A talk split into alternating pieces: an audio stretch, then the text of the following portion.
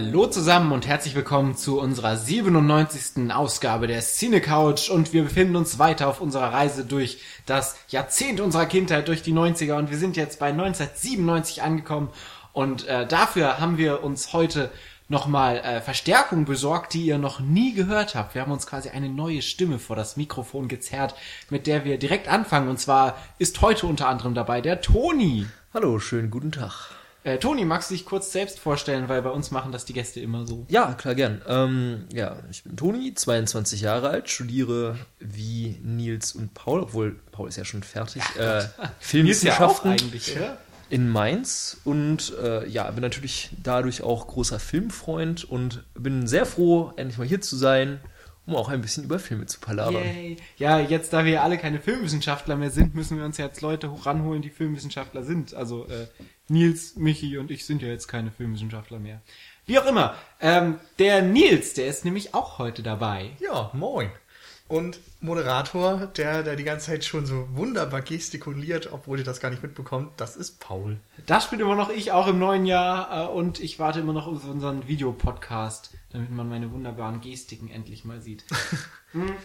Wir haben uns heute zusammengefunden, liebe Zuhörer da draußen an den Empfangsgeräten, um über einen Film zu sprechen, der mh, vielleicht nicht jedem geläufig sein äh, wird, aber der nochmal unser Repertoire, das die 90er so ein bisschen ähm, auffüllt, ähm, deutlich erweitert, denn wir gehen heute in den fernen Osten nach Japan und sprechen dazu noch über einen Animationsfilm. Also jetzt haben wir in den 90ern fast alles vertreten. Und zwar sprechen wir über Perfect Blue von Satoshi Kon, der 1997 erschienen ist in Japan. In Deutschland dürfte das bestimmt noch ein paar Jahre später sein. Vermutlich. Aber das Originaljahr war eben 1997 in Japan. Wobei da auf jeden Fall, ich weiß nicht, ob das dann auch 97 war oder 98 oder so, äh, da lief er auf der Berlinale und auf dem Filmfestival in Cannes und hat da wohl auch ziemlich viel Aufmerksamkeit bekommen. Das kann man schon mal machen. Ja. Okay, ähm, Perfect Blue. Worum geht es denn in Perfect Blue, Nils? Ach, das bin ich, genau. Also, in Perfect Blue geht es um eine Sängerin, Schrägstrich Schauspielerin. Also sie ist, wie heißt die denn noch? Mima, ne? Genau, Mima. Ähm, die ist Mitglied einer dreiköpfigen Girl Group, aus der sie direkt zu Beginn des Films aussteigt, um ja eine Karriere als Schauspielerin zu beginnen. Und ähm, im Verlauf des Films geht es dann einerseits um diese Karriere, andererseits insbesondere um ihre Psyche, denn ähm, ihr Ausstieg hat natürlich ein mediales Echo zur Folge. Sie ähm, bekommt sehr viel Druck auch zu spüren und ähm, von da an gibt es dann immer mehr Momente, in denen nicht ganz klar ist, ob sie, ja, ich sag mal so, es verschmelzen so ein bisschen der Film, den sie gerade dreht und äh, ihre Psyche, ihre Realität. Sie kann sich nicht mehr ganz genau erklären, was was ist. Es gibt eine Mordserie in ihrem Umfeld und es geht natürlich dann auch darum, wer ist dafür verantwortlich. Ich weiß gar nicht, spoilern wir von direkt von Beginn an jetzt oder noch nicht? Später Boah. vielleicht, oder? Ja, eigentlich, ich weiß nicht, kann man direkt spoilern. Also, ja, also sagen wir so, ähm, der Film Spoiler! ist auf jeden Fall sehr überraschend, glaube ich, und es macht Sinn, sich den anzusehen, ohne zu viel zu wissen. Also wir können ihn direkt mal empfehlen. Guckt Also wer den den noch Film nicht an. gesehen hat, schaut, macht jetzt diesen Podcast aus, schaut euch den Film an und kommt dann in 78 Minuten, so lang geht der Film nämlich, auch so recht kurz auch, wieder und hört diesen Podcast weiter. Genau. Nehmt euch vielleicht mal fünf Minuten zum Durchatmen und es ist ein wilder Ritt. So, für alle anderen, die den Film kennen oder gerne mal gespoilert werden, erzähle ich jetzt auch noch, wie das dann ausgeht. Es ist nämlich so, dass ähm, die Managerin von Mima verantwortlich ist für diese Mordserie, weil sie äh, Mima als Idol gesehen hat, der, dieser Girly Group und selbst irgendwie eine gespaltene Persönlichkeit hat und sich selbst als diesen Popstar Mima sieht und deswegen die Schauspielerin Mima und alles, was damit irgendwie zusammenhängt, töten will. Vor allen Dingen hat sie auch, glaube ich, eine ähnliche Vergangenheit wie Mima und war irgendwie auch in der Genau, Popband. ja. Genau. Und was ich noch nicht erwähnt habe, ist, dass es gleichzeitig noch einen Stalker gibt, der Mima verfolgt, der im Internet Einträge verfasst, der auch immer mehr im, in ihr Privatleben eindringt, ähm, ja, und auch bei der Arbeit dann immer mal auftaucht. Und sie auch Und bedroht massiv. Genau. Ja. Bei dem ist auch ganz interessant, dass man lange Zeit sich immer gar nicht so sicher ist, ob er tatsächlich existiert oder ob es eben nur in ihrer Einbildung der Fall Oder ob ist. er auch wirklich der Stalker ist und Oder der Mörder Genau, ist. das ja. auch. Also sehr viele Fragen auf jeden Fall. genau. Und Film spielt der auch Film nicht, auch. unbedingt alle beantwortet, so eindeutig. Ähm, das kann man, glaube ich, sagen, dass dieser Film ähm, mh, kein, keine klare Lösung vorgibt, auch die ganze Zeit über. Auch am Ende weiß man jetzt teilweise nicht, okay, ist das jetzt die Realität, ähm, die da vorkommt, sondern es wird, wie gesagt, sehr viel mit den Realitätsebenen gespielt.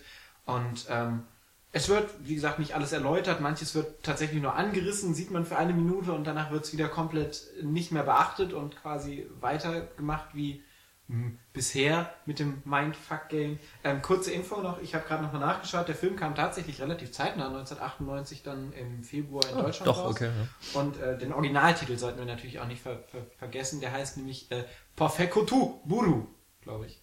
Okay. Das heißt aber übersetzt auch Perfect Blue, oder? Wahrscheinlich. Keine Ahnung, wahrscheinlich ist es nur die Lautschrift. Genau, Okay. denke ich auch. Ähm, genau. Da sind wir eigentlich schon mit dabei. Ähm, da können wir eigentlich fast anfangen mit diesem Mindgame, weil das ja auch so ein Ding ist, was äh, auch in den 90ern sehr, sehr groß am Kommen war. Also mit, äh, was haben wir da, Memento, was da ganz klar dabei war. Mhm. Wir haben äh, hier Fight Club Fight später Club, noch. Genau. Matrix, Matrix, genau. Was ist reell, was ist Ja. nicht reell.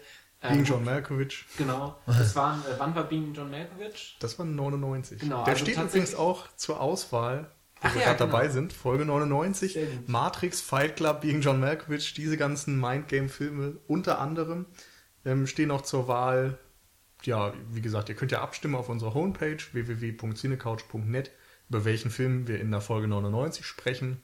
Genau. Also wenn ihr da einen Favoriten habt, dann gebt einfach mal eure Stimme ab. Es sind, glaube ich, zehn Filme oder zwölf sogar, die zur Auswahl stehen. Ähm, ist auf jeden Fall spannend und dadurch wird es, glaube ich, auch sehr, sehr eng bei so vielen Möglichkeiten. Ähm, und äh, wo wir gerade bei der Geschichte noch sind, ähm, nach, direkt nach der 99, dann machen wir auch gleich weiter mit dem Film, direkt nach der 99 kommt natürlich auch die Folge 100. Und äh, da haben wir uns was, äh, wie wir finden, ganz Schönes überlegt. Wir wollen nämlich über Lieblingsfilme sprechen, weil wir die Folge 100 ähm, gebührend feiern wollen und sprechen vor Dingen über unsere Lieblingsfilme und was Lieblingsfilme so ausmacht. Und dafür brauchen wir oder hätten wir gerne eure Hilfe, denn ähm, wenn ihr Bock habt, könnt ihr uns einfach mal eine Minute Tonschnipsel quasi ähm, oder eine Tonaufnahme, die knapp eine Minute lang geht, ähm, am liebsten nicht viel länger als eine Minute, ähm, zuschicken, in der ihr über euren Lieblingsfilm sprecht oder einen eurer Lieblingsfilme. Das ist immer ein bisschen schwieriger, aber einen wird man schon finden, über den man sprechen mag. Ähm, egal, was ihr wollt, warum der Film toll ist, was den Lieblingsfilm für euch ausmacht, was Lieblingsfilme im Allgemeinen für euch ausmachen, in welchem Umfeld man diesen Lieblingsfilm nur gucken darf und nur dann, wenn die Jalousien runter sind, im Hintergrund Pink Floyd läuft und man eine heiße Schokolade im Schoß liegen hat. Das klingt eigentlich ganz gut. Nicht wahr?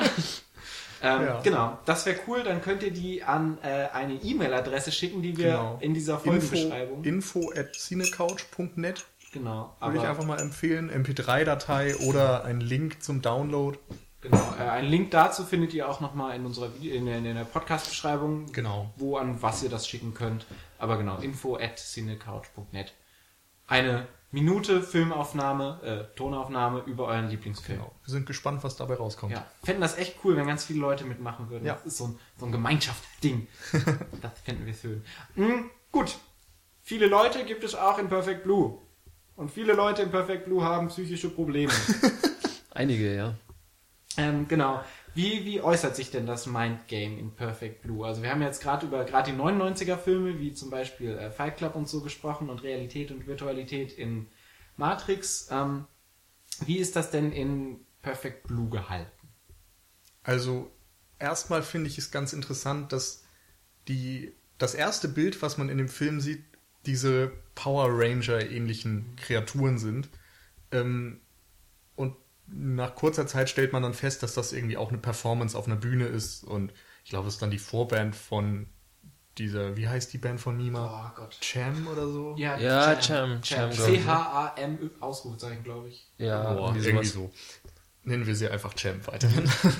ähm, auf jeden Fall sind das ja dann auch schon echte Menschen, die eine Rolle spielen. Und das ist, finde ich, äh, so die Essenz von dem Film dann, denn Mima spielt auch verschiedene Rollen. Sie ist einerseits die Privatperson Mima, dann ist sie der Popstar-Mima und sie ist die angehende Schauspielerin oder die Schauspielerin Mima, die ja dann auch selbst noch in dem Film, den sie drehen, wo ich jetzt auch den Namen vergessen habe. Äh, Das ist ja eine Serie, glaube ich. eine Serie. Ja, stimmt. Serie. Auf jeden Fall spielt sie ja So da auch dann Genau. wieder eine Rolle. Und dieses Rollen annehmen und eben damit in verschiedene Identitäten schlüpfen, Hm. das ist etwas, womit der Film sehr stark spielt. Und äh, da geht es ja tatsächlich sogar noch mal eine Stufe, also Satoshi Kon oder eben die Vorlage geht da sogar noch mal eine Stufe weiter. Die Vorlage? Ähm, Äh, also die Buchvorlage, ich weiß jetzt nicht, wie die Geschichte im Buch ist, aber eben die, in der Story ist es so, dass Also es ja... eine Buchvorlage einfach. Genau, ja, sorry, um das nochmal zu erwähnen. Weiß jemand von euch von wann? Ah, keine Kommt Ahnung. die aus Japan? Ja, Gehe davon es ist aus. ein japanisches Buch auf jeden Fall, aber ich hab, hab's mir jetzt leider nicht gemerkt. Ist auch egal. Ja, äh, auf jeden Fall. Ähm, es gibt ja quasi noch eine Mima, könnte man sagen, die im kollektiven Bewusstsein irgendwie existiert. Ähm, weil das ist ja später auch die Problematik, dass viele der Fans, man hört ja immer, das finde ich das Schöne im Film, immer wieder Aussagen von den Fans auch, also äh, deren Namen man überhaupt nicht kennt, aber man hat irgendwie das Gefühl, man sieht immer die Gruppe von den gleichen Leuten, die auch das Ganze irgendwie von außen betracht, betrachtet kommentieren und deren Meinung sich auch gegenüber Mima sich im Laufe des Films auch verändert. Also die am Anfang noch begeistert sind, ein bisschen Enttäuschung kundtun darüber, dass sie die Girl Group verlässt und dann später auch sagen, ja okay, als Schauspielerin ist sie jetzt irgendwie nicht so pralle, äh, bin jetzt kein Fan mehr von ihr. Und gleichzeitig ist ja auch Mima in ihrer Rolle nochmal eine gespaltene Persönlichkeit. Also sie spielt auch in der Serie später eine Person, die unter einem äh, gesplitteten Persönlichkeitssyndrom leidet, was ja nochmal eine Stufe mehr irgendwie äh, dieser Thematik hinzufügt. Also ich bin jetzt schon verwirrt, wenn ich das versuche, alles irgendwie zusammenzufassen. Ja. Und genauso verhält sich im Film teilweise, dass man wirklich dann Ebenen springt. Ähm, es gibt so eine Szene, wo ich komplett alles verloren habe, als dann, ähm, weil wir gerade bei dieser Serie sind, ähm, weil sie ja eben diese Rolle in dieser Serie spielt und irgendwann in diesem Film, relativ gegen Ende, wird das Ganze umgedreht. Und es wird so getan, als ob sie äh, eine Figur ist, in, also eine Person in einem Irrenhaus, die ähm, von den Figuren, die in der Serie mitspielen quasi, die aber real um sie herum existieren und sich äh, und Mima sich die Figuren, die um sie real existieren, in einer Serie quasi zusammendichtet, in der sie eine Schauspielerin ist und äh, jemanden spielt, der ein psychisches Problem hat ähm, in, und so quasi ihre psychische Problematik verarbeitet quasi. Und äh, da wird quasi die Serie zur Realität ähm, und das wird danach aber auch nie wieder wirklich aufgegriffen, sondern es, es wird, oder? Es wird Also ich kurz danach aufgelöst, glaube ich. Also man hat einmal die Szene, äh, man, man nimmt sie als real wahr, wenn man es sieht, das erste Mal, weil diese Leute über Mima sprechen, also nicht den Namen ihrer Rolle in der Serie benutzen, sondern wirklich den Namen Mima äh, äh, verwenden und über sie sprechen. Und dann sehen wir am Ende von der Szene auf einmal, zoomt quasi die fiktive Kamera, es ist ja ein Anime, aber ähm, ähm, zoomt dann raus, entblößt das Ganze als, als Bildschirm, Screening-Bildschirm und das Ganze wird nochmal zurückgespult und dann sehen wir die Szene nochmal, diesmal aber mit dem Rollennamen von Mima in der Serie. Und dann merkt man, ah, okay, da, wie der Film halt eben auf dieser Ebene manipuliert. Genau, und gleichzeitig wird es nochmal aufgegriffen, weil diese psychische Störung, diese Schizophrenie ja dann bei der Managerin oder Assistentin von Mima auftritt. Insofern hast du zumindest diese thematische oder den, den Hinweis quasi darauf, dass das für den Film Wichtigkeit besitzt. Wobei Mima an sich ja auch teilweise schizophrene Anmutung hat, wenn sie dann eben, also sie ähm, im Zentrum steht während, während des Films eigentlich immer das Konfliktpotenzial, wer ist sie überhaupt? Ähm, ist sie jetzt die Sängerin, ist sie die Privatperson, ist sie die äh, Schauspielerin? Und vor allen Dingen ähm, der Konflikt zwischen der Sängerin Mima, in der sie Erfolg hatte, in der sie in einer Band war, angesehen war bei den Fans, in diesem kollektiven Bewusstsein quasi. Und äh, als Schauspielerin, wo sie sich komplett neu beweisen muss, wo sie noch überhaupt keinen Namen hat, wo die Fans langsam sie verlieren und sagen, ah, das ist nicht mehr die Mima, die ich will. Und ähm, zwischen diesen beiden Fronten steht quasi Mima die ganze Zeit. Und dann ähm, sieht sie immer in ihren äh, in Halluzinationen scheinbar ihre Popstar-Mima, während sie sich als Schauspiel-Mima quasi versucht zu beweisen und wird eben immer wieder konfrontiert mit ihrer erfolgreichen Popstar-Mima, die ähm, alles viel besser kann, die fliegen kann und, und so, also auch überhöht quasi äh, dieses Selbstbildnis dann darstellt. Was dann auch am Ende wieder kollidiert mit dieser Schizophrenie von der äh, Rumi oder so heißt sie, glaube ich, ähm, die ja genau diese Mima auch irgendwie verkörpert für sich, diese Popstar-Mima, die ja letztendlich gestorben ist für alle Menschen. Und ähm, gleichzeitig, äh, sie hat nicht nur Druck von dieser, von dieser, also diesem psychischen Druck, also den kriegt sie nicht nur von innen heraus, indem sie sich selbst fertig macht, sondern auch durch äußere Einflüsse, eben indem sie merkt, äh, jetzt da sie die Girl Group Band Champ verlassen hat, ist sie auf einmal erfolgreicher als jemals zuvor, äh, was sie natürlich äh, äußerlich nicht zeigt, dass es sie belastet, aber was es natürlich tut und gleichzeitig ist halt eben ihr Schauspieljob auch eine große psychische Belastung, einfach dadurch, dass extrem viel von ihr gefordert wird. Also es wird gefordert, dass sie bei allem mitmacht. Äh, so gibt es dann auch eine sehr äh, traumatische, Und auch sehr intensiv irgendwie dargestellt ist. ja, sehr intensiv dargestellte Vergewaltigungsszene, allerdings keine echte im Film jetzt, sondern es, sie gehört zur Serie. Also es ist eine Szene, die gedreht wird für diese Serie, bei der Mima mitmacht. Und ihr wird halt gesagt, okay, sie wird Opfer einer Vergewaltigung.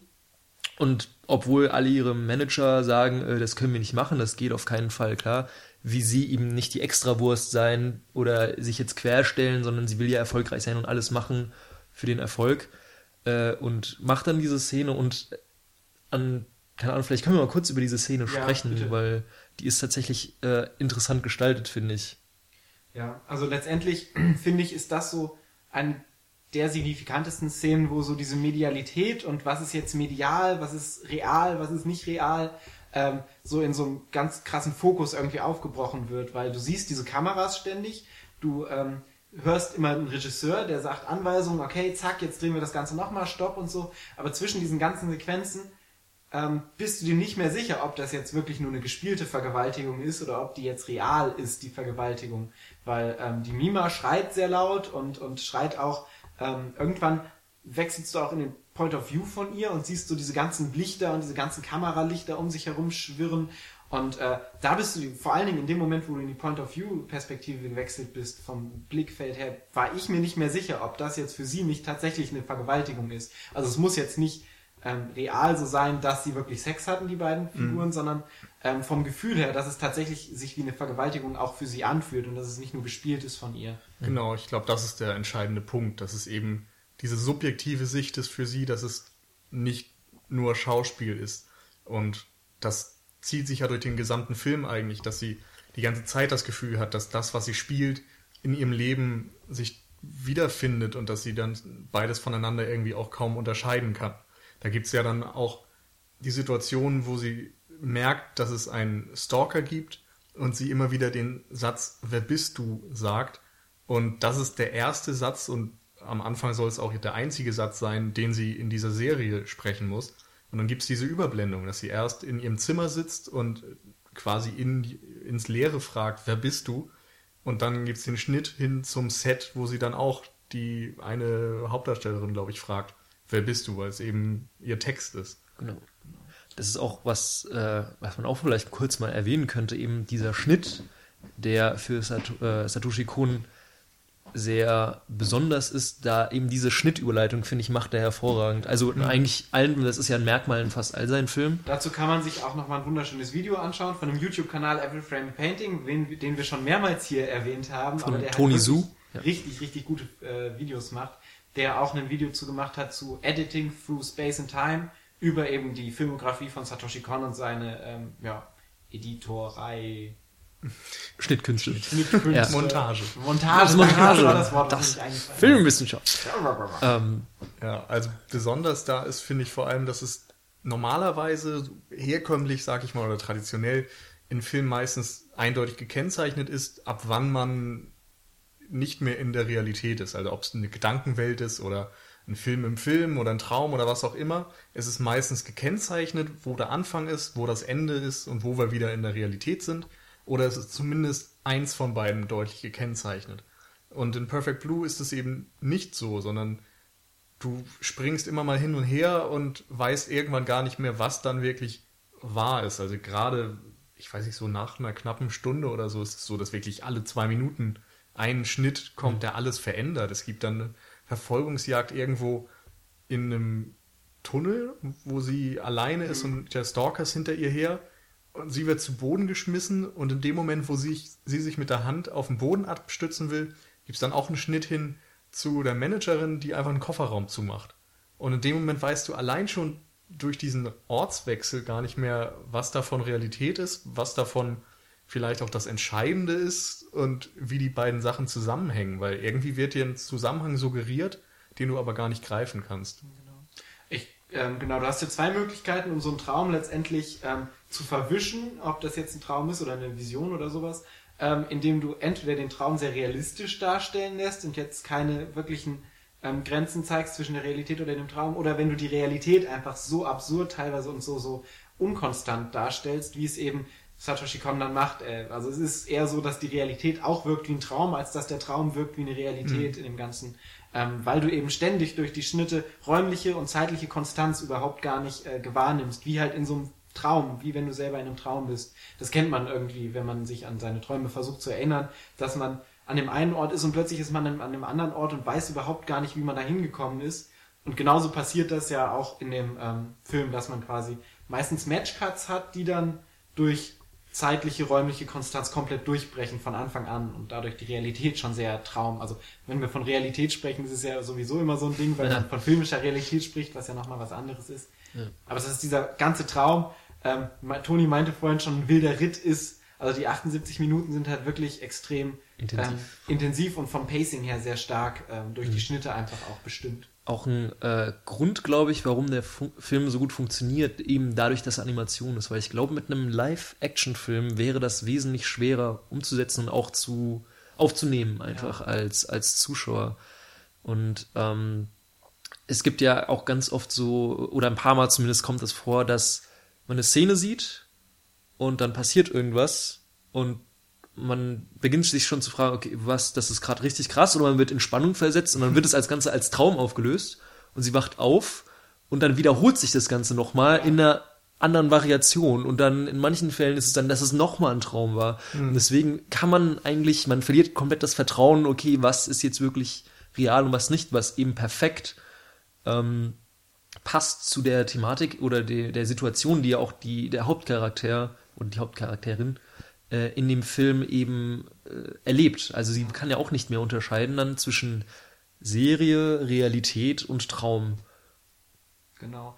Ähm, das Ganze spitzt sich dann narrativ natürlich zu. Am Anfang ist es noch sehr, sehr locker gehalten, dass man jetzt sagt, okay, da kann man jetzt nicht drüber unterscheiden. Aber dann kommen halt so Sachen auf wie dieser Stalker, der sie dann ähm, ja übers Internet anscheinend genau ausspionieren kann und dann auch über eine Internetseite, beziehungsweise das ist noch jemand anders. Also es gibt anscheinend einen Stalker, der genau alles weiß über sie und auf einem Blog sich als Mima quasi ausgibt und an die Fans Nachrichten schreibt. Mhm. Dann gibt's ein, äh, anscheinend noch einen Stalker, ob die die gleiche Person sind oder nicht, weiß man nicht, der bildlich in Szene gesetzt wird, der immer da ist, wo Mima ist, der Mima überall verteidigt, wenn Leute Mima beleidigen oder so in diesem kollektiven Bewusstsein. Auch äh, Leute irgendwie, also es wird auch angedeutet, dass er am Anfang des Films irgendwie äh, so ein paar Rowdies, die auf dem Konzert ja. am Anfang irgendwie äh, für Unruhe sorgen, äh, da hängt dann irgendwann an einem Spiegel von einem, von einem äh, na, Aufzug, in den Mima steigt, dann so ein Zeitungsartikel, dass die überfahren wurden und äh, so ein Hit and Run gab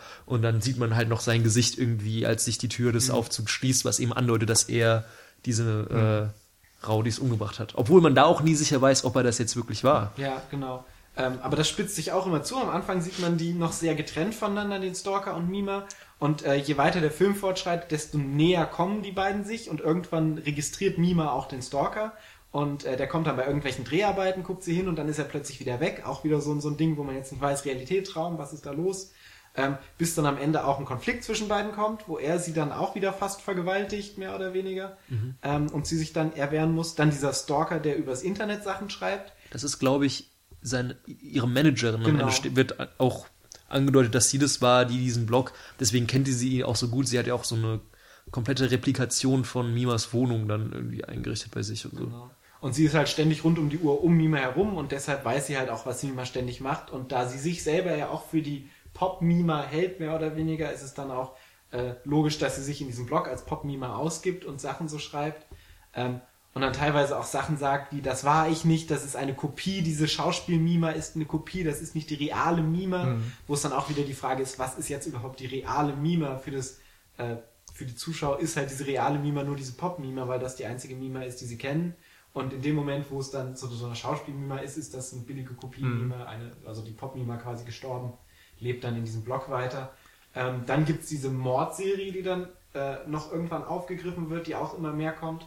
Und ähm, dann versucht sich Mima ja zusätzlich noch immer mehr zu profilieren in diesem Schauspielbusiness durch eben so Szenen wie diese Vergewaltigungsszene. Und dann gibt's irgendwann ein Shooting, wo sie erstmal nur so ganz normal eingeladen wird zu dem Shooting, wo sie dann aber auch irgendwann äh, Nacktbilder dann quasi davon dann von sich machen lässt, die dann veröffentlicht werden, wo dann, wo sie in so einen Strudel von Sex und Blut quasi dann so reingerät am Ende, was sich dann immer auch narrativ deutlich zuspitzt für den Zuschauer auch. Genau, das wird ja schon fast so Exploitation-mäßig Ja. und zeigt auch irgendwie, wie sehr sie versucht, sich von diesem netten Pop-Image zu lösen. Also es ist ja schon so, dass sie gerade in den 90er so diese Girl-Groups so Pop-Sternchen waren. Das waren so die kleinen süßen Mädels, die haben ein bisschen getanzt und Choreos gemacht und Kaugummi-Pop gemacht und das war's dann. Und Und da passt der Film, äh, nur kurz um daran anzuschließen, halt auch wirklich perfekt in unsere 90er-Serie, weil er halt auch zeitgeschehen technisch super nah an den 90ern dran Genau. ist. ja auch immer noch ein aktuelles Thema, wenn man sich äh, Miley Cyrus und dergleichen anschaut, ja. ist ja genau die gleiche Thematik. Eine kleine Pop, ein kleines Mädchen, das eben ganz gut singen konnte und jetzt versucht eben äh, anerkannt zu werden. Ja, oder die ganzen Disney-Mädels, Genau, die dann Selena bei Spring. Breakers mitgespielt haben. Ähm, worauf ich hinaus wollte, ist, dass es eben ja, sehr deutlich ist, finde ich, wie sehr sie erst an diesem Pop-Sternchen-Ding festhält und wie sehr sie sich auf der anderen Seite davon wieder lösen will, während die Fans aber noch am ersten Bild festhängen. Eben, wie Paul gesagt hat, der Blogger beschreibt sie immer als dieses Pop-Ding. Ihr Stalker, der mit den weit auseinanderliegenden Augen da, ähm, kauft die Magazine alle weg mit diesen Nacktfotos, damit keiner die sehen kann und keiner die bekommen kann und versucht eben dieses Bild von Mima als Popstar weiterhin zu behalten, während Mima selbst als Schauspielerin immer mehr versucht davon wegzugehen durch diese Gewaltdinge, durch die Sexszenen und da ist die Vergewaltigungsszene auch nochmal besonders interessant vom Inhalt her, weil sie so ähnliche Klamotten trägt wie in der ersten Szene des Films auf der Bühne mit diesem rot-weißen Outfit und im Grunde die Pop-Mima vergewaltigt und getötet wird auf eine Art, also symbolisch eben. So dass dann nur noch die ernstzunehmende, vermeintlich ernstzunehmende Schauspielerin überbleibt, die eben auch ja, schlimme Szenen, schwierige Szenen spielen kann und sich von diesem seichten Image zu lösen versucht. Quasi so die, die Vergewaltigung auf absurde Weise als dieser Aufnahmeritus, so du, wenn du deine Jungfräulichkeit verlierst, sozusagen, dann bist Mhm, du erwachsen genau. irgendwie gesehen und das halt eben mit der Vergewaltigung ad absurdum. Genau, sie geführt. möchte eben auch ernst genommen und erwachsen gesehen werden. Ja, und auch das mit dieser, äh, mit den Nacktfotos und so, das ist ja auch ein reales Thema, was ja immer wieder kommt, dass sich auch Leute versuchen, irgendwie ins Mediengespräch durch Nacktfotos zu be- bekommen.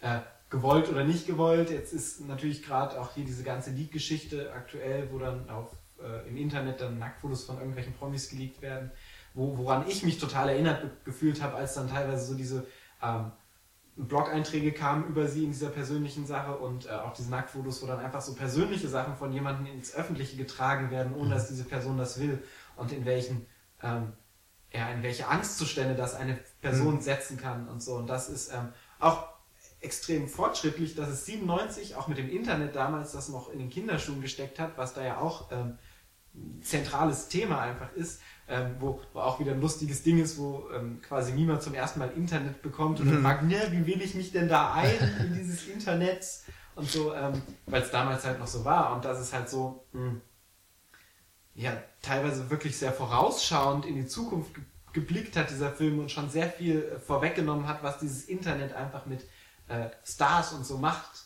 und äh, mit dieser, mit dieser äh, öffentlichen, privaten, ähm, mit den, mit den äh, äh, Beziehung. genau, mit dieser Parallele, die dann immer mehr verschmilzt miteinander und so weiter. Und dass man auch irgendwie sich selbst durch dieses Internet eine Scheinwelt oder eine Scheinperson kreiert. Also auch dieser Stalker, der das erste Mal, als man ihn sieht, hat, gibt's, finde ich, einen richtig guten Shot, also wo er irgendwie so die Hand hinhält und es sieht so aus aus der Perspektive, also es ist so ein POV-Shot und man sieht die Hand äh, des, des äh, Stalkers, nennen wir ihn jetzt einfach, ähm, nah an der Kamera und Nina im, unscharf im Hintergrund und es sieht eben auch aus, als würde sie als kleine Puppe auf seiner Hand tanzen, was auch irgendwie symbolisiert, wie er versucht, sich dieses Bild von, also er versucht irgendwie Nina zu besitzen als Seine Spielpuppe. seine, seine Spielpuppe, diese Persönlichkeit, was halt eben auch zum krass, äh, Kontrast da äh, steht, wie einmal jemand eine Öffentlichkeitsperson als äh, in der Gemeinschaft wahrnehmen kann oder in der Gesellschaft, wenn immer die Fans miteinander drüber reden,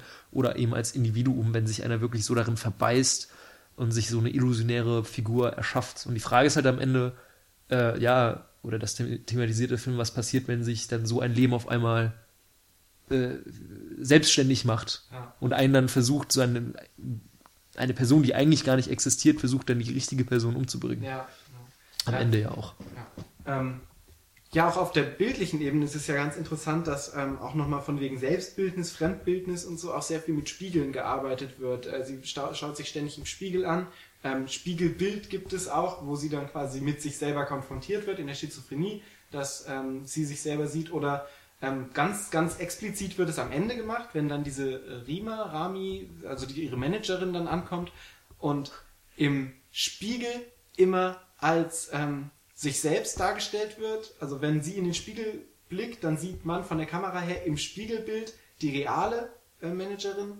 Nee, eben Im Kostüm. nicht. Doch, doch. Oder? Im Spiegel ist Man sie sieht doch immer in, in echt die echte und im Spiegelbild die andersrum. andersrum echt. Was ich tatsächlich so noch viel interessanter finde. Ja. Also, weil man weiß nie, sieht Mima jetzt ihre Managerin als Mima, weil sie so kostümiert Genau. ist, oder sieht die Managerin sich selbst als Mima? Das ist immer so eine Frage, die aufgeworfen, aber nie beantwortet wird. Genau. Und immer wenn sie dann ins Spiegelbild, ich glaube, dann regnet es draußen sogar noch, wenn ich das richtig in Erinnerung habe. Oder? Nee, egal, auf jeden Fall. Ähm, immer wenn sie im Spiegelbild ist, ist es, glaube ich, die reale Managerin, die man sieht. Und immer im realen Leben ist es die Mima, die sie quasi dann sieht, wie sie dann herumhopst. Und äh, das ist dann auch immer so ein krasser Kontrast. Gerade am Ende gibt es dann noch eine Verfolgungsjagd, wo ähm, sie dann verfolgt wird von dieser Rima oder von, von ihrer Managerin. Und Ich glaube, ähm, Juri oder? oder Juri kann Irgendwas mit. U drin auf jeden Ja. Fall. Ähm, So Jira und Mari und Mari. Das wird ein bisschen. wie auch Ja. immer. Wir wissen es nicht. Ähm, und ähm, man sieht immer in der Realität, wie sie dann so leichtfüßig hinterher springt, äh, lachen und dann immer rüber geswitcht zu der verschwitzten, sie ist ja auch sehr korpulent, ja. genau, sehr korpulenten Managerin, die dann irgendwie versucht, hinten einen Schritt zu halten und so und diese, diesen krassen Kontrast, der sich dann da auftut. Mhm. Ähm, und gerade vorher gibt es auch schon irgendwann eine Sequenz, wo Mima mal diese feenähnliche Version quasi sieht, die dann irgendwo über Dächer und Verdeck ja, Verdecke und sowas Ja. hinweg tanzt. Was einfach nicht möglich ist, wenn es tatsächlich die Managerin ist. Also Ja. irgendwo ist es dann schon so, dass die Gedankenwelt von Mima mit der von der Managerin konform ist oder so, Ja. dass da irgendwo eine Verbindung ist. Und der letzte Frame des Films oder die letzte Einstellung ist dann auch wieder Mima, die eigentlich ja quasi Geheilt ist, geheilt ja. ist und k- kurz vorher dann auch in der Irrenanstalt die Managerin besucht hat. Und dann sitzt sie in einem Auto und sagt noch irgendwie was so, oh, jetzt weiß ich wieder, wer ich bin oder so, aber sagt Oder das ich bin in den, echt oder in den Rück, genau, also ich bin echt, aber sagt das so in den Rückspiegel des Autos hinein. Wir sehen auch nur den Rückspiegel, was dann auch wieder so sehr merkwürdig ist, weil du das Gefühl hast, du kannst dir bei nichts sicher sein. Also es ist irgendwie eine Auflösung und der Film präsentiert dir das schon als Auflösung und als jetzt sind wir wieder in der Realität. Aber nachdem er dich die ganze Zeit so an der Nase rumgeführt hat, Mhm. hast du Schwierigkeiten, ihm das abzunehmen. Ja, es ist, als ob sie auf einmal weiß, dass das alles nur ein Film war. Weil sie guckt ja direkt in die Kamera im Prinzip dann auch und adressiert ja irgendwie auch den Zuschauer so, ja, ich bin's jetzt wieder. Also. Ja.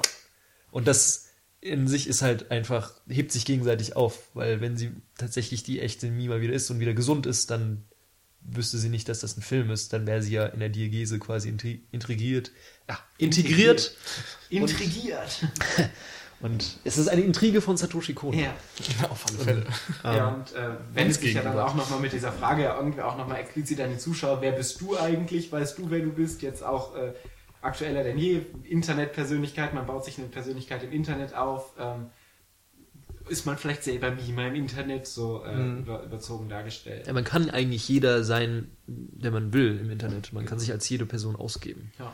Und das ist halt sehr interessant. Ähm, Dadurch ist man dann wieder auch bei diesen ganzen metafiktionalen Geschichten. Also, dass einerseits ähm, die Realität eben so hinterfragt wird, ist dafür ganz typisch, dass ähm, auch dadurch, dass die filmische Diagese, die filmische Wahrheit hinterfragt wird, auch die Realität des Zuschauers hinterfragt wird. Und wenn man an Sachen wie Scream denkt und sonst was, ist das eben in den 90ern auch besonders interessant geworden, sich so mit filmischen Dingen, filmischen Konventionen auseinanderzusetzen. Und Wir haben in der Film letzten- im Filmthema ist ja dann auch wieder ja total vorherrschend. Also es ist zwar kein Filmdreh, aber es ist eben der Seriendreh und äh, ja, Perfect Blue ist da irgendwie auch auf Höhe der Zeit, weil in den 90ern eben dieses Selbstthematisierende total durch die Decke gegangen ist. Ja, wir haben auch schon über die Postmoderne mehrmals gesprochen, was ja auch in ähnliche Richtung oder die gleiche Richtung ging, mit dem Ja. Bewusstwerden der eigenen Medialität und äh, sowas.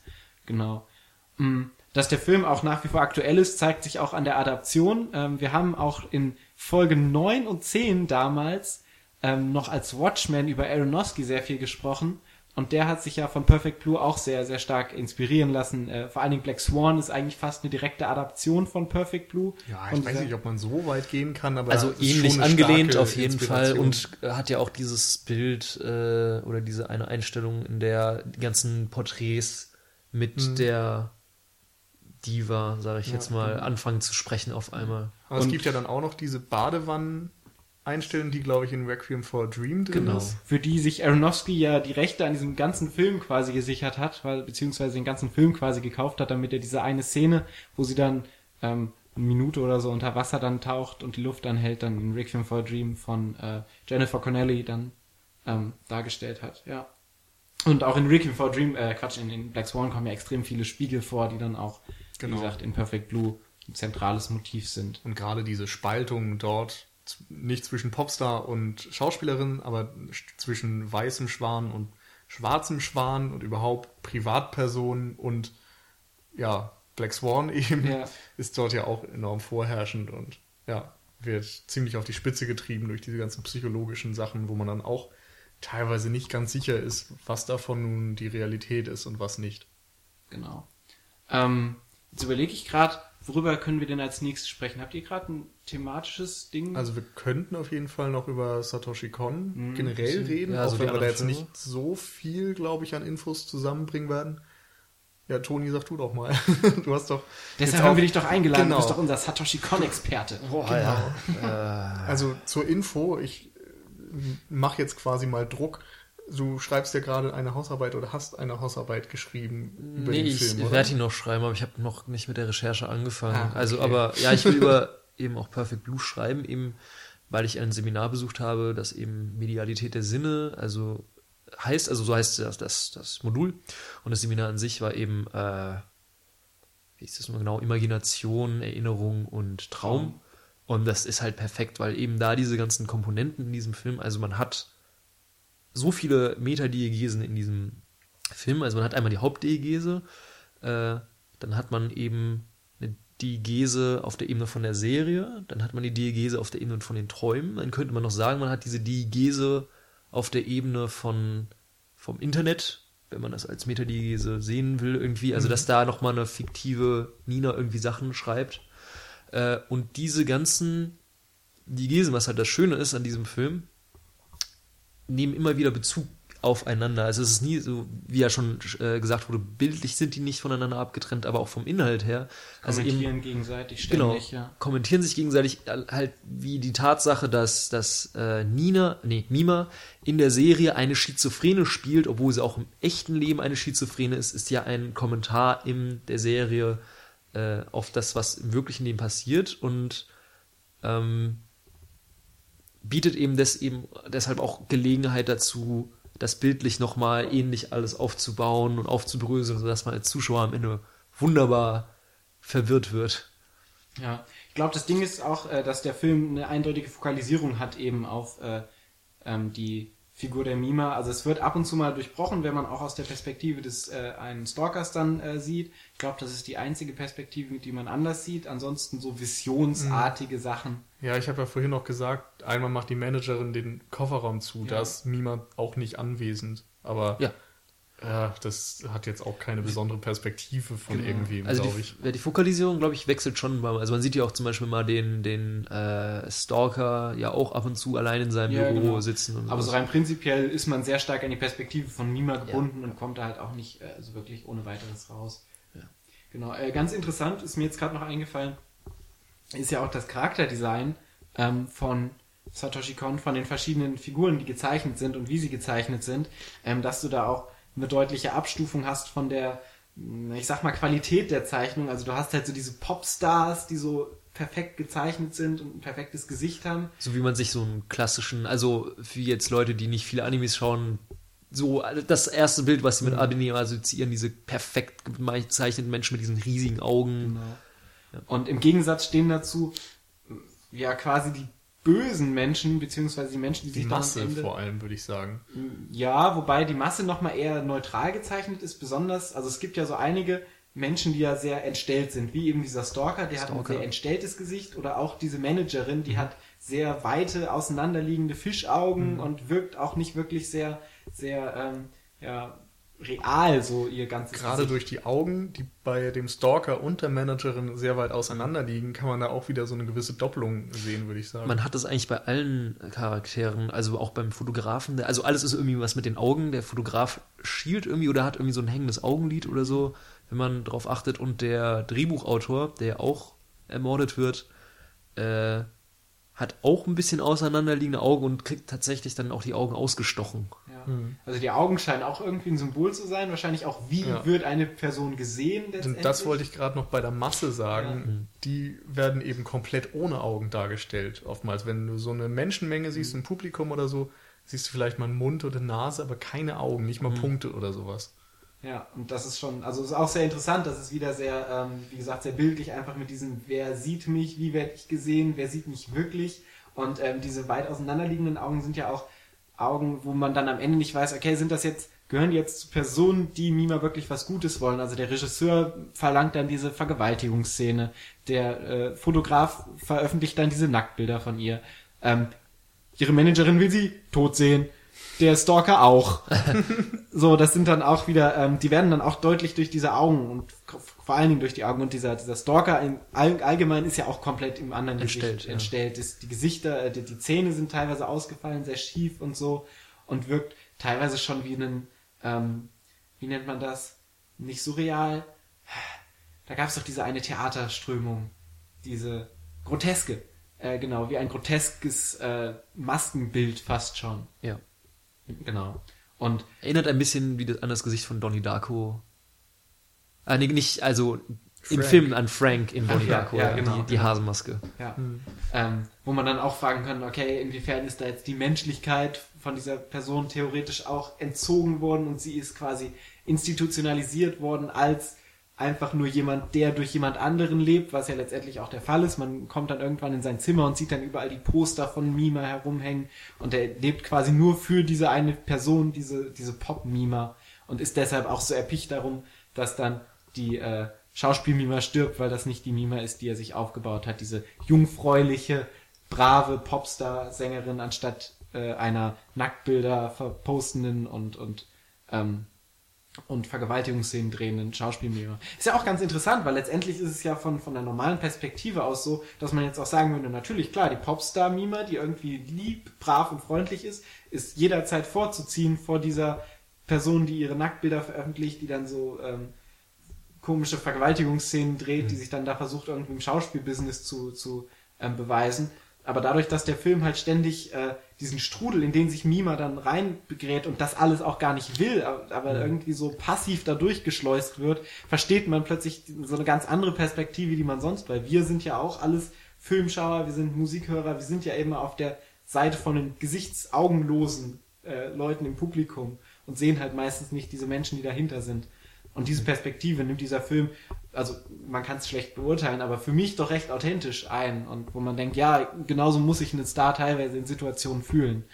Das wollte ich auch gerade, sorry, äh, sagen, diese, das ist eben das, was den Film auch so besonders macht, finde ich, zu teilen. Also, wo man jetzt nicht sagen kann, das sind extrem gut geschauspielte Szenen, weil es ja kein wirklich, also Voice Acting schon, aber eben inszenierte Szenen, also zum Beispiel nach dieser Vergewaltigungsszene kommt Nisa nach, Mina nach Hause und wirkt erstmal komplett normal und alles ist in Ordnung und dann sieht sie irgendwie, dass ihre Aquariumsfischchen gestorben sind und dann rastet sie komplett aus und äh, zerstört alles und ja, der eine oder andere mag vielleicht denken, okay, sind nur Fische, aber dann schreit sie eben, ja, ich wollte das doch alles gar nicht, also diese Vergewaltigung anspielend und eben auch diese Badewannenszene, die wir gerade kurz mal angesprochen haben, ist auch, glaube ich, äh, dann, als die Nacktbilder von ihr veröffentlicht werden, die Fotos. Und das wird dann auch so parallel geschnitten die ganze Zeit, also wie sie in der Badewanne so hockt und schreit unter Wasser und dann werden diese Bilder eingeschnitten von eben den Nacktbildern, die immer mehr zu entblößen scheinen mit jedem Foto. Genau. Also ihr Apartment finde ich ist sowieso noch ganz wichtig, weil sie dort eigentlich immer alleine ist, was schon mal so ihre Isolation auch wieder darstellt. Also man sieht eben immer nur die öffentliche Person, wie sie auf der Bühne steht, wie sie eine Rolle spielt, wie sie mit dem Manager und sonst wem redet, aber zu Hause ist sie erstmal alleine. Und da gibt es einerseits eine sehr schöne Einstellung, ähm, wenn sie feststellt, dass es einen Stalker gibt, wo die Kamera auf sie in einer halbnahen, glaube ich, äh, startet und dann aus dem Fenster rausfährt und die ganze Stadt zeigt, wo sie dann nur noch so ein kleiner Punkt im Fenster ist, wo dann irgendwie auch so einerseits ihre Isolation eben deutlich wird und auch die Bedrohung durch eine undefinierte Masse wieder und wie klein man sich vielleicht dann in so einer Situation fühlt. Ähm, andererseits finde ich, äh, oder habe ich sogar gehört im Bonusmaterial, da hat Satoshi Kon das nochmal selbst gesagt, dass dieses Apartment auch ein Stück weit für Mima selbst steht. Also sie reißt da ja teilweise dann die Gardinen runter und reißt das Laken vom Bett und so, weil sie selbst so aufgebracht ist. Also das ist, symbolisiert eben ihr Innerstes, das dort ebenfalls in Unruhe ist. Genauso wie man bei den Fischen jetzt auch wieder argumentieren könnte, dass nach dieser Vergewaltigungsszene ein Stück von ihr irgendwie gestorben ist. Möglicherweise der Popstar, vielleicht auch einfach, ja, Selbst emotional etwas oder die Ja. Unschuld oder was auch immer. Ähm, und später gibt es dann auch noch zwei Fische. Und da hat Satoshi Kon selbst gesagt, dass die einerseits für den Popstar, andererseits für die Schauspielerin Mima stehen. Und ursprünglich hatte er geplant, dass die dann nicht einfach nur da rumschwimmen, sondern dass sie sich gegenseitig verfolgen. Was natürlich dann auch nochmal eine schöne Symbolik gewesen wäre, dass diese zwei Pole gegeneinander kämpfen. Und ich glaube, es wurde dann irgendwie auch auf irgendeinem Plakatmotiv verwendet, wo man ihr Gesicht sieht und davor so zwei Fische. Äh, ich Ich glaube, glaube, Ja, kann ich erinnere mich. ein äh, Kinoplakat, ich glaube, die ja. englische Version hat das auch irgendwie auf dem Cover. aber was irgendwie ja. eine nette visuelle Idee nochmal ist. Da finde ich es auch gerade, wo du das jetzt angesprochen hast mit ihrem Zimmer, auch nochmal sehr interessant, dass ja dann auch die Agentin, Managerin, keine Ahnung, wer sie jetzt genau ist, äh, auch die einzige Person ist, die ab und zu sie mal in ihrem Zimmer besucht. Also nicht mal die Eltern oder so kommen da rein, aber die Managerin dringt quasi damit irgendwie In ihr Innerstes. in ein. ihr Innerstes ein und, und äh, kann auch deswegen sie kopieren. Und wenn dann auch Mima in den Raum, also sie kopiert ja auch diesen Raum exakt, wie er war, allerdings im Zustand, als Mima noch Popsängerin war. Und das Ja. ist, symbolisiert ja auch, dass sie diese, diesen Charakter oder dieses Idol irgendwie aufrechterhalten will, indem sie Genau. das Zimmer eins zu eins nachbildet mit dem Post, mit dem gleichen Poster, was nie, Entschuldigung, Mima am Anfang abreißt und die Fische sind noch am Leben im Aquarium und Stimmt. äh, so weiter. Ja, und professionell gesehen ist es ja auch so, dass sie diejenige ist, die sagt, mach die Vergewaltigung nicht und Genau. bleib doch in der Band und so weiter, Und die die auch auch- Popstar sein festhält, während der andere Manager ähm, sagt, hey, du musst das machen, um dich von dem Image zu lösen und ich habe dir eine größere Rolle verschafft, nur unter der Voraussetzung, oder du, du musst jetzt quasi diese Szene spielen, damit du die größere Rolle bekommst und so weiter, also dass sie einfach über ihren Schatten springen muss. Und die zwei Pole werden durch die beiden Figuren dann auch nochmal symbolisiert. es nimmt die Vergewaltigung nimmt ja die Managerin, Agentin ja auch äh, sehr entsprechend mit. Also sie fängt ja auch an Ja. zu weinen und rennt vom Set davon. Während der andere Manager Ja. gar nicht weiß, was los ist. Wo man jetzt auch wieder hinterfragen kann, ob das aus empathischen Gründen geschieht oder weil sie sieht, wie ihre Popstar-Mima gerade Ja. dekonstruiert wird. Ja, auf jeden Fall beides möglich. Weil sie ja auch letztendlich durch Mima lebt. Also sie ist ja auch eben, also sie hat ja auch in ihrer Vergangenheit quasi das gleiche versucht wie Mima als Popstar und hat es auch nie so wirklich geschafft, den Durchbruch. Und Mima ist jetzt quasi so das, das, was sie gerne gewesen wäre, auch damals irgendwie. Und ähm, sie ist dann auch verbittert, traurig ja. und lebt dann eben durch diese Popstar-Mima durch mit. Mhm. Und ähm, genauso wie der Stalker ist eben diese Mima das Zentrum ihrer, ähm, das Zentrum ihrer ihrer äh, Aufmerksamkeit und auch ihrer Realität letztendlich. Und deshalb ist es für beide eben äh, immens wichtig, dass diese Popstar-Mime und dieses Image weiter aufrecht erhält, weil sonst stirbt nicht nur die Popstar-Mime, sondern sterben sie quasi in sich selber, weil das ja. das Einzige ist, auf das ihr Fokus gerichtet ist. Genau. Ja. Also liebe Kinder da draußen, äh, löst euch von euren Idolen. Denkt an euch selbst, sonst sterbt ihr noch. Ja. ja. Apropos Idol wollen wir dann nochmal über Satoshi Kon ja, reden, ja. der vielleicht auch für den einen oder anderen ein Idol ist. Das war eine schöne Überleitung. Danke sehr. Ja, ähm, Dafür stehen wir mit unserem Namen. ähm, ja, man kann ja sagen, dass dieses Thema der Intermedialität und dieser, äh, dieser Verwischung der Grenze zwischen Realität und Film und äh, Medien und Traum und Erinnerung ja ein, äh, ja, sagen wir mal, das zentrale eines der zentralen Motive auf jeden Fall bei Satoshi genau. Kon ist. Obwohl aber ich jetzt noch nicht mal alle Filme gesehen habe, nee, aber. Das ist das Schwierige. Also, alle Filme ist jetzt auch nicht so aufzählen, was wir davon kennen. Also, hat ja angefangen einfach als Manga-Zeichner und mhm. auch als Zeichner oder sonstiger Mitarbeiter dann bei Anime-Filmen, bevor er dann auch selbst als Regisseur tätig werden durfte. Hat zum Beispiel bei ähm, Memories mitgearbeitet von Katsuhiro Otomo. dem wunderbaren Akira-Schöpfer. Ja. Ah, ja. Äh, und sein Debüt war dann, glaube ich, Perfect, Perfect Blue. Blue. Ja. Perfect Blue war sein erstes, erstes äh, eigenes Projekt, quasi. Genau. Auch sein erster Langspielfilm, ja. Bei so, dann, Madhouse, oder? Boah, keine Ahnung. Studio halt. ja, also, ja keine Ahnung. Da kenne ich mich dann echt zu wenig aus. So, dann Millennium Actress. Millennium Actress, Der ja. kam vier Jahre später, also hat schon eine Weile dann gedauert.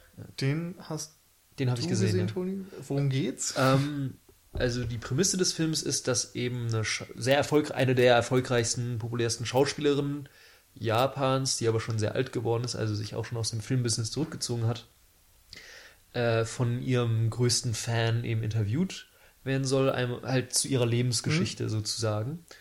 Und ähm, die Erinnerungen von ihr beginnen dann zu verwischen langsam mit den Filmen, die sie gedreht hat. Also vieles, was in ihrem Leben wohl passiert ist, ist dann auch eine Thematik in den Filmen gewesen, obwohl die Filme halt also alle möglichen Genres durchlaufen, also Science Fiction bis zu äh, äh, Fantasy und äh, auch Historienfilme mhm. wohl. Und das ist ein bisschen schwer zu beschreiben und eben dieser ihr Fan, also der Interviewer und der Kameramann auch, tauchen als Figuren selbst immer in den Erinnerungen auf und hm, okay. ähm, spielen dann da auch irgendwie mit. Also dann sind die auch auf einmal im Film so als, als Rollen da und sagen dann, ah, jetzt ist die gerade in Gefahr und jetzt müssen wir die retten und dann ziehen sie sich einfach die Kostüme an und retten die dann halt. Und dann gibt es einmal einen ganz schönen Schnitt dann auch, wo man sie auf einmal im Wohnzimmer stehen sieht mit so ein paar Requisiten in der Hand und das dann auch wirklich nachspielen. Das ist eigentlich ganz süß. Und äh, ja, sonst ist der Film halt eben eine äh, ja eine Geschichte über eine Liebe, die eben diese Schauspielerin die ganze Zeit hinterherjagt, ihr ganzes Leben. Okay. Also sie versucht, ihr ganzes Leben so einen bestimmten Mann zu finden, den sie mal einmal getroffen hat. Und auch in ihren Filmen eben läuft sie immer so einer Liebe hinterher. Und ja. Ja, aber auch hier haben wir wieder als Protagonistin eine Schauspielerin, was ja auch schon äh, wieder ja. so diese Medien Metafiction-Geschichte unterstützt. Ja, der ist ein bisschen halt nicht ganz so psycho, sagen wir mal, psychologisch belastet wie äh, ähm, Perfect Blue und ist auch, würde ich mal sagen, also ist nicht unbedingt einfacher zu verstehen, was jetzt, mhm. was ist jetzt Realität und was ist Erinnerung, was ist Film, was ist Traum, ist da fast genauso schwierig, aber halt eben, sagen wir, etwas verdaulicher von der äh, ja, Brutalität mhm. und von eben dem, dem, es ist kein Thriller. Nicht exploitativ ja. dann letztendlich, ja. Genau. Ähm, als nächstes. Als nächstes weiß Tokyo Godfather. Ich, ich weiß nicht, ob er zwischendrin die Serie noch, er hat ja noch eine Stimmt. Serie gemacht mit, ich glaube, so viele Episoden hat er nicht, die hieß irgendwie Para Paranoia Agent. Aber wo man auch irgendwie, also ich habe die Serie jetzt auch noch nicht gesehen, Ja, aber es hört sich vom. Titel auch irgendwie so ein bisschen, also es könnte, hört sich vom Titel fast so an, als wäre es die Serie, in der Mhm. Mima im Perfect Blue mitspielt, also Ja, Könnte könnte, man meinen. ja, stimmt. und äh, also wo es, glaube ich, denke Ja. ich mal, auch irgendwie um so Schizophrenie vielleicht oder sowas gehen wird, ja. um gespaltene Persönlichkeit. Keine. Ansonsten äh, zu Tokyo Godfathers habe ich jetzt nur gehört, dass der ein bisschen mehr down to earth vielleicht sein soll. Da geht es, glaube ich, um drei Obdachlose, die irgendwie auf ein Kind treffen und dann auf das aufpassen Ja, oder so. Baby irgendwie finden Aber- Müll. Ja. Ganz ehrlich, das ist auch nur so diese Einsatzzusammenfassung, die man mal bei IMDb liest oder so. Ich habe den Film leider noch nicht gesehen. Zumindest auch noch hört sich das so an, als wäre der vielleicht dann ein bisschen zugänglicher. Und der letzte Film von Satoshi Kon ist dann Paprika. Genau. Ja, er hat ja tatsächlich nur vier Langspielfilme gemacht. Er ist auch 2010 relativ früh mit 37 Jahren an Bauchspeicheldrüsenkrebs gestorben. 37. Ja, Oh Mann. also er ist 63 geboren und 2010 gestorben. Ah, vielleicht war er auch schon, nee, 37, also 36. bis- 47 dann, oder? Nee, 63. Zweiter stimmt, 47, du hast recht. Wir sind Aber Filmwissenschaftler, keine Mathematikstudenten. Früh auf jeden Fall. Aber ja, auf jeden Fall sehr früh und hat dementsprechend nur vier Filme gemacht, was auch irgendwie traurig ist. Ja. Äh, gerade wenn man sich anschaut, wie, wie interessant ähm, und auch wie neuartig er so einen Anime-Film irgendwie ähm, Ja.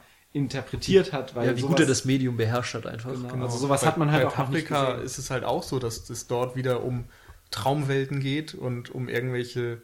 Ja, im Grunde ist es Inception, nur früher halt, wofür man dem nochmal Kredit geben muss.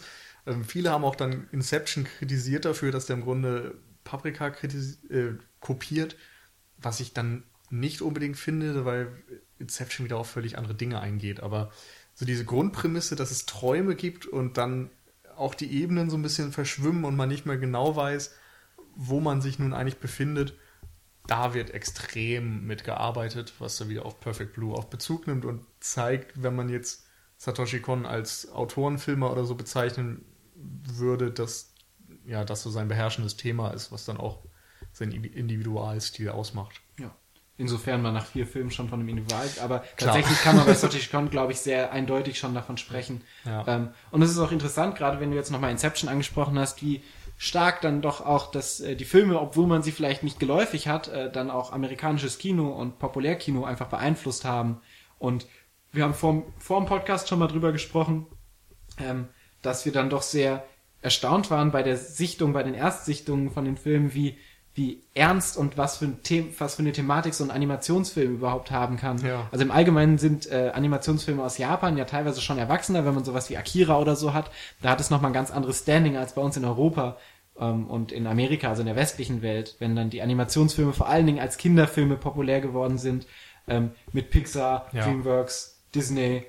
Ähm, Und selbst die, die jetzt, also die Animationsfilme, die für Erwachsene gedacht sind, sind ja oftmals ja so Action-Sachen oder irgendwelche Hentai-Sachen oder zumindest, also ich sage nicht, dass es der Fall ist, aber das ist oft so das Bild, was man davon hat. Ja, ja, eben ja. ne, so dieses typische Sci-Fi-Action-Ding ist und Genau, so Roboter Mecha-Animes, kämpfen. Genau, genau, ja. der ganze Ghost in Kram. the Shell, so äh, Cyberpunk und so. Ja, wobei Ghost in the Shell natürlich auch wieder enorm viel Genau, also- Philosophie und Tiefe hat. Akira und Ghost in the Shell sind schon zwei Beispiele, wo du sagen kannst, okay, das ist wirklich ein erwachsener Film, der auch eine Message hat, der was auszusagen hat. Aber es hat trotzdem, was ich meinte, halt, es hat dieses Ja, Sci-Fi-Ding also an genau. Problem und deswegen. also die, die beziehen deswegen, sich ja wieder im Grunde auf diese ganzen, ich sag mal, B-Filme und Aber deswegen, machen da vielleicht mehr mit, als versuchen dem mal ein bisschen Seele zu geben und eben nicht nur Action und so das, zu zeigen. Aber das meine ich halt, dass das vielleicht ein Grund ist, warum das auch nicht unbedingt äh, so Anime so ernst genommen wird, weil die Filme sind sehr ernst und haben auch eine sehr erwachsene Thematik, aber man denkt halt, ah, okay, Anime und Sci-Fi und Hm. es schreckt viele Leute, denke ich, ab, die mit dem Anime nicht so oder Animationsfilm generell nicht so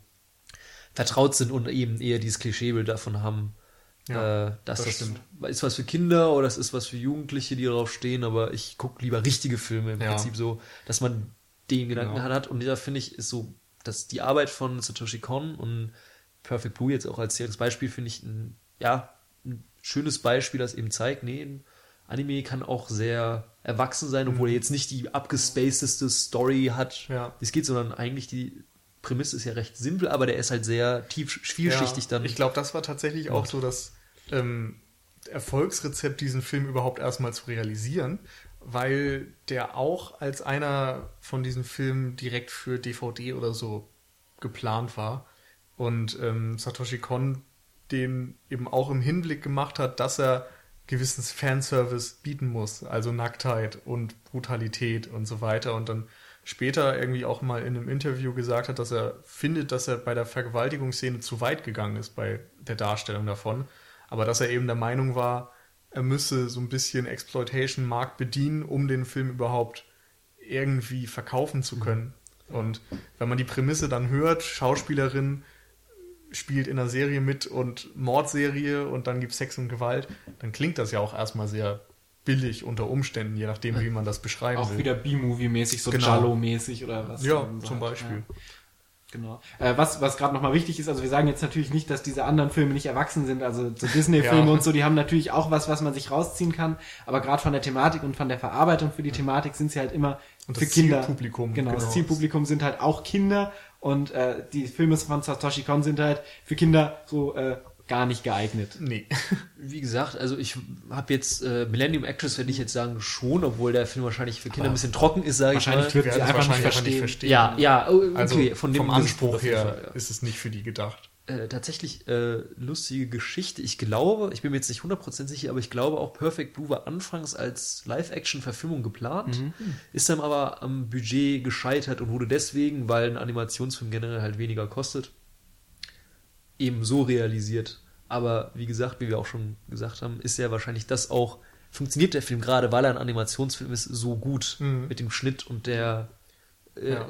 Masse an Informationen, die in einer schnellen Abfolge auf einen äh, einprasseln. Wo du gerade so das Low-Budget-Ding ansprichst, das ist vielleicht noch was, was man dem Film ja nicht wirklich vorwerfen kann, weil das Budget eben niedrig war, aber ich denke, man sieht schon im Vergleich jetzt zu Akira beispielsweise, dass die Zeichnungen teilweise nicht so detailreich sind, dass dort gerade, wenn man dann sieht, dass die Mundbewegung überhaupt nicht zu den äh, Dialogen passt, dass dort einfach weniger Geld vorhanden war Aber für die also, ganz großen Details. Da bin ich jetzt kein Experte, aber ich finde jetzt im Vergleich zu, sagen wir mal zumindest die meisten Anime-Serien, finde ich, ist Perfect Blue eigentlich ziemlich hochwertig gemacht, weil ich finde die Charaktere an sich schon sehr detailliert gezeichnet. Also ich weiß zum Beispiel, es ist ja immer so ein Klischee, dass man Asiaten generell, aber bei Animes halt auch öfters mal nicht weiß, wer wer ist, weil die halt sehr Ja. standardisiert gezeichnet sind und das war bei Perfect Blue nie, nie der Fall. Also ich Das wusste stimmt. immer, der ist die Person, weil die alle gesichtliche Merkmale haben. Und jetzt Akira jetzt als Beispiel zu ziehen, ist glaube ich auch Ist ein bisschen extrem, weil ich kenne jetzt, ich habe bis jetzt glaube ich äh, noch keinen Anime gesehen, sonst der jetzt wirklich die Lippen synchron gemacht hat, also auch Ghost in the Shell oder Ja. Die meisten Klar, äh, Studio habe ich mir Ghibli-Filme. schon jetzt ja. den besten von allen rausgesucht, natürlich. also den aufwendigsten auf jeden Nein, Fall. den besten von allen. Ja. War schon so gewollt. äh, aber also es passt ja trotzdem oftmals zusammen, dass du so zwei Sekunden lang Mundbewegung hast und zwei Sekunden lang Dialog. Und das ist bei Perfect Blue nicht so. Also da passt es manchmal wirklich nicht zusammen, dass der Mund schon wieder geschlossen ist und der Dialog dann noch sehr lange weitergeht. Ist das generell so? Weil ich dachte, das wäre ein Fehler von meiner DVD.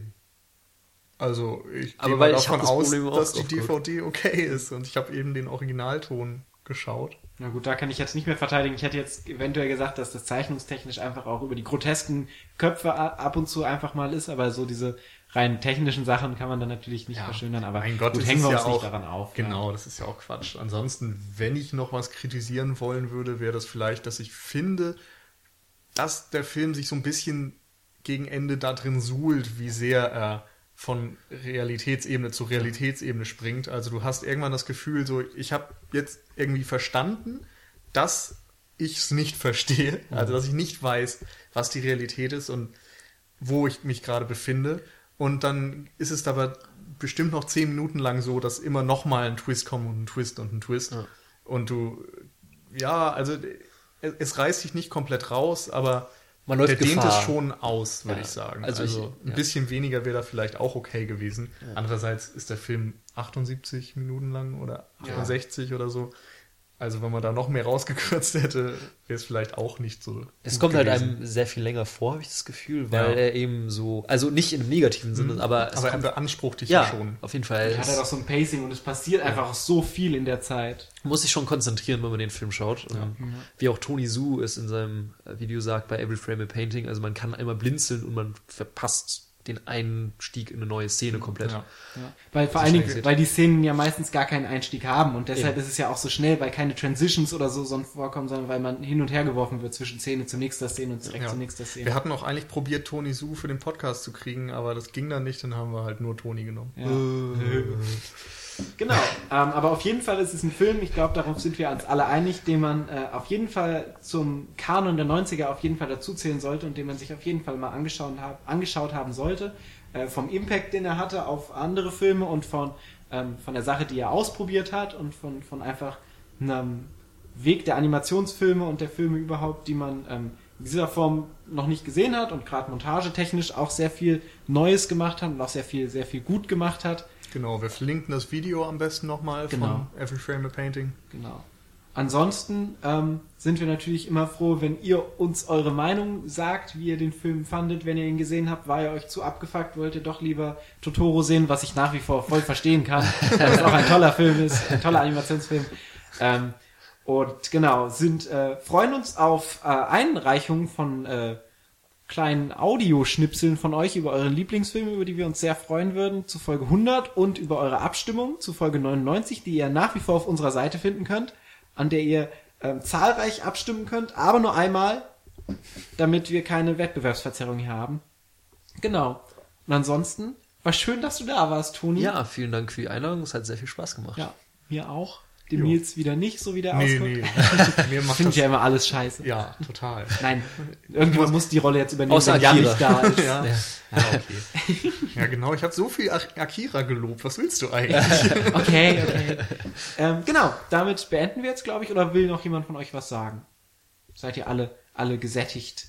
Wunderbar. Dann äh, freuen wir uns, euch in Folge 98 zu begrüßen. Ansonsten, wie gesagt, freuen wir uns immer über die Kommentare. Ihr schreibt in letzter Zeit ganz doll viel, darüber freuen wir uns sehr.